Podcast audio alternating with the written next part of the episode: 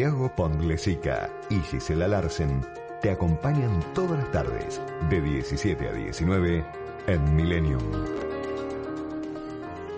Y el día lunes, Gisela, hablábamos con John Grehan, ¿eh? de la comunidad de vecinos de Villa Mascardi, por el incendio ¿eh?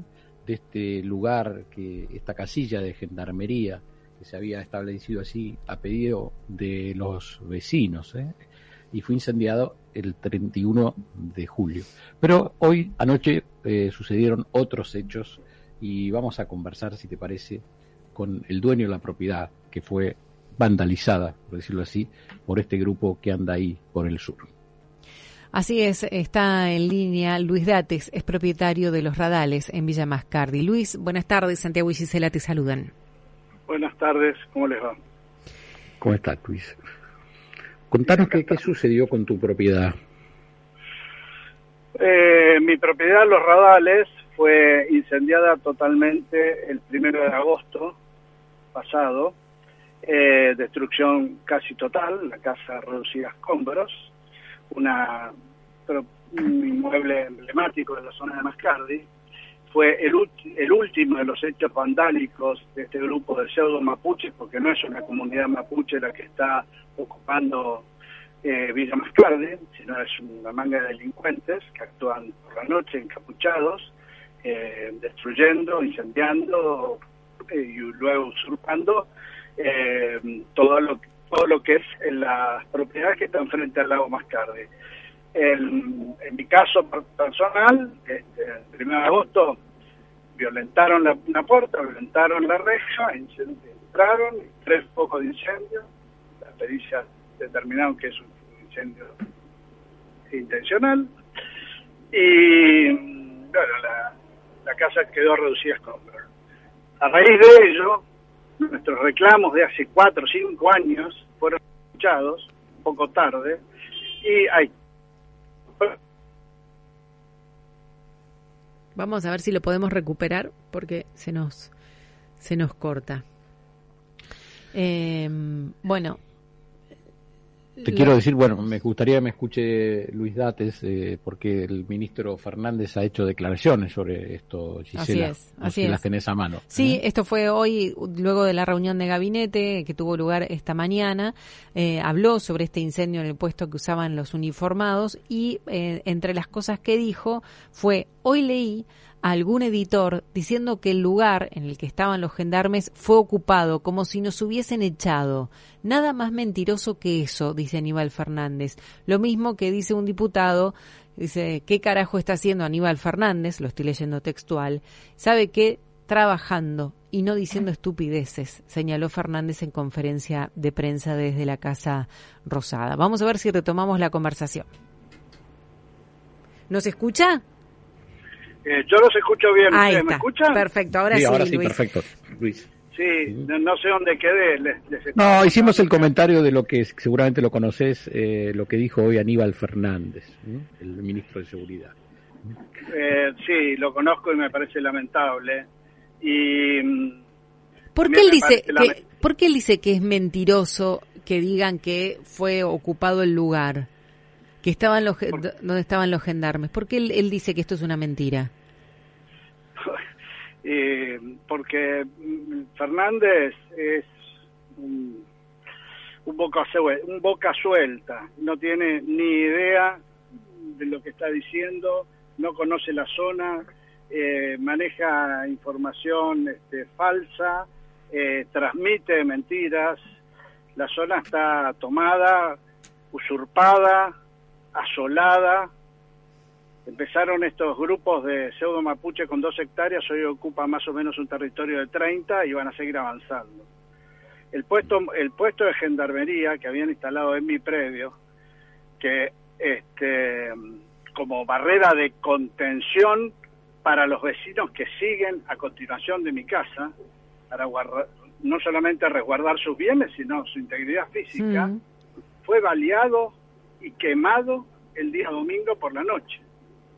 Los gendarmes dejaron su, el puesto, se retiraron, evidentemente con orden de no reprimir y de replegarse, orden de la superioridad, evidentemente, y con una humillación como soldados que deben tener esos pobres muchachos que reciben esas órdenes cuando son atacados por, no le digo que es una banda de los copitos, pero es más o menos parecido.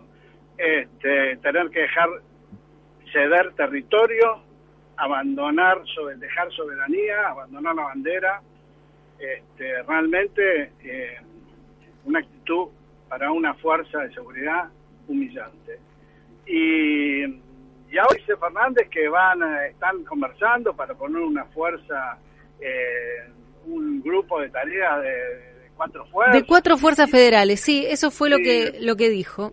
Un grupo de tarea eh, de cuatro fuerzas federales. Esto lo luego del anuncio en la Casa Rosada, este, quedaron en, conformar este comando. Después de cuántos incendios, ¿no? Eso es lo que yo también, pero.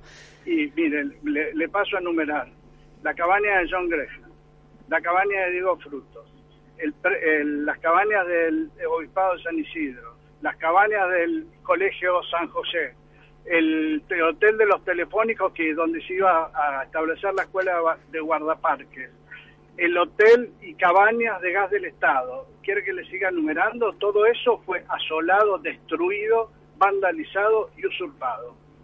Este, ahora bien, si van a establecer una fuerza de, contención para que, que miren, para que sean meros espectadores de la situación, como fue lo de Villa Mascardi el, en mi casa el domingo, este, mejor que no las, no las pongan. Mm. Ahora yo pregunto, le pregunto al señor Fernández, supóngase que si en vez de las fuerzas eh, de gendarmería hubieran sido atacado un vecino, ¿qué hubieran hecho? ¿Hubieran mirado pasivamente? Qué pregunta, ¿no? Sí, no tenemos la respuesta, nosotros se la tiene que dar el. No, la tiene que dar Aníbal Fernández. Sí. exactamente. Mm. La verdad que la, eh, este gobierno no está a la altura de estas circunstancias, ¿verdad? O sea, se le escapa todo a este gobierno porque estamos, vamos retrocediendo, son 50, 60 años para atrás.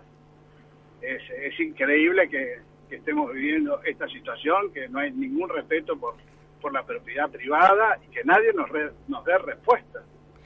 En ¿Qué este, hay que hacer? En este momento, ¿qué es lo que está ocurriendo con esa propiedad que fue incendiada? ¿Cómo está ahora? Ayer la fiscal federal de Bariloche, Cándida Chepán, hizo la constatación y fue corrida a piedrazos. ¿Por quién, Luis? eso, la, porque por, están... ¿Por el mismo grupo de vándalos esto de...? Sí, sí, sí, por el grupo este, este grupo que está ocupando la zona, que son 10 personas, La, fiscal no va con custodia, no va con la gendarmería. por eso le estoy diciendo, fue con la Fuerza Policial Federal. La fuerza reprimió con bombas de estruendo, terminaron la constatación, luego de eso, luego de eso, ocuparon eh, mi casa, franquearon la, la tranquera con la casilla, esa que había quedado destruida, que está circulando por todos los por todos los, todos los diarios y, tapiaron todo el frente de, la casa. Y no obstante eso, tomaron la, la, casa al lado, la casa vecina que la dio frutos que ya la habían incendiado y, y, demás. Ahora bien, la fiscal federal no tiene autoridad suficiente como para decir a la fuerza policial que la está eh, custodiando, que la está sosteniendo en su labor, que eh, reprima y que detenga a los delincuentes? ¿O que tampoco quieren llevar a cabo una orden que pueda llegar a lastimar o, o, algo peor a estos delincuentes? No quieren pagar el costo político, ni la justicia federal, ni, la, ni el gobierno nacional. Hmm. Entonces es un dejar hacer a los vecinos eso es dejar hacer a esta gente. Y los vecinos nos sentimos totalmente abandonados, desamparados, y eh, no le puedo contar la angustia cuando llega la noche, porque le digo sinceramente, bien cansado de repetirlo en los medios. Hay gente, familias que se turnan para dormir, hacen guardia, duermen tres horas uno, tres horas el otro, eventualmente, pero no para evitar que le roben herramientas, para evitar que les prendan fuego sus casas mientras ellos están durmiendo. ¿Qué le parece? Luis, Luis, no, es tremendo. Nosotros estamos siguiendo, hablamos con todos los vecinos que vos nos estás contando. Eh, la verdad es, no lo podemos entender el no accionar del Estado y que no los cuiden, pero me gustaría que nos cuentes tu propiedad, si la construiste vos, si era de tu familia, ¿cuándo llegaron ahí? La propiedad es de la familia, pertenece a la familia desde la década del 80 aproximadamente, y yo la compré al, hace cuatro años. Era de una, un familiar de, mi señora, este matrimonio mayor, que bueno, un día decidieron vender y nosotros que vamos a mascar del año, hace 20 años aproximadamente, dijimos, este es nuestro lugar en el mundo, acá queremos este, tener nuestra vida en adelante. Bueno, el esfuerzo de toda una vida de trabajo, sacrificio, ahorro, está puesta ahí más tarde. Destruido de la noche a la mañana, así como le digo. Años de trabajo, años de sacrificio, años de privaciones, puestas ahí en Mascate para el día de mañana tener un un lugar hermoso para, para retirarte. Luis, quería, eh, mira Santiago, te quería contar algo porque me llama la atención eh, cómo actúa la justicia en algunos casos y en otros no. En este momento estoy leyendo una nota em, de precisamente de Bariloche, eh, donde dicen que una persona fue condenada a tres años de prisión por usurpar lotes en la ladera del Cerro Otto. Tras la denuncia que se efectuó, la justicia, el juez Marcos Burgos, eh, decidió eh, de esta manera, bueno, que la persona acusada, César González, eh, tenga esta pena por haber usurpado lotes en la ladera del Cerroto, haber agredido también a una persona y por atentado contra la autoridad. Todas cosas que se pueden comparar a lo que ocurre con este grupo que se llama, mm, digamos que se encasilla dentro de los mapuches. Continúo. Eh, ya existieron cuatro audiencias por este tema y eh, semanas atrás se realizó la audiencia eh, de la, la, final, digamos. Bueno, ahora se supo que eh, esta persona fue finalmente este, llevada este, o, digamos acusada y le corresponden entonces los tres años de prisión. Eh, más el, todo el perjuicio que le trajo a, los terrenos que usurpó, más la quema que usó en algún momento y demás.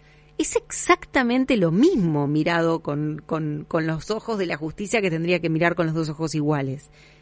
Sí, es exactamente lo mismo, pero la gran diferencia que en ese caso que usted está mencionando actúa la justicia ordinaria de, Río Negro. En este caso, como estamos dentro de un parque nacional, hay un terrible conflicto, conflicto no, eh, em, sí, conflicto de jurisdicciones, porque eh, son lotes privados dentro de un parque nacional, depende del hecho, interviene la justicia federal o no.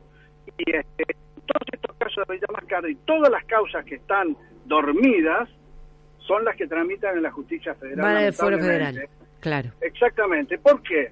Por la sencilla razón que la justicia, lamentablemente en este país, depende del poder político. Entonces le dicen, duerman las causas y las duermen. Y los mm. funcionarios judiciales tampoco están a la altura de las circunstancias y con el agravante que Bariloche no tiene juez federal a cargo. Es un juzgado que está vacante, hay jueces subrogantes que van y vienen y desde hace cuatro o cinco años, donde eh, quedó vacante el juzgado, la situación se ha empeorado, lamentablemente.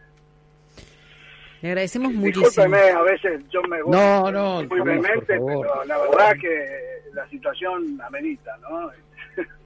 No, no, la verdad no, lo sentimos muchísimo como por ti, por tu familia, por todos los vecinos. No podemos entender, eh, como te decía antes, la no presencia del Estado.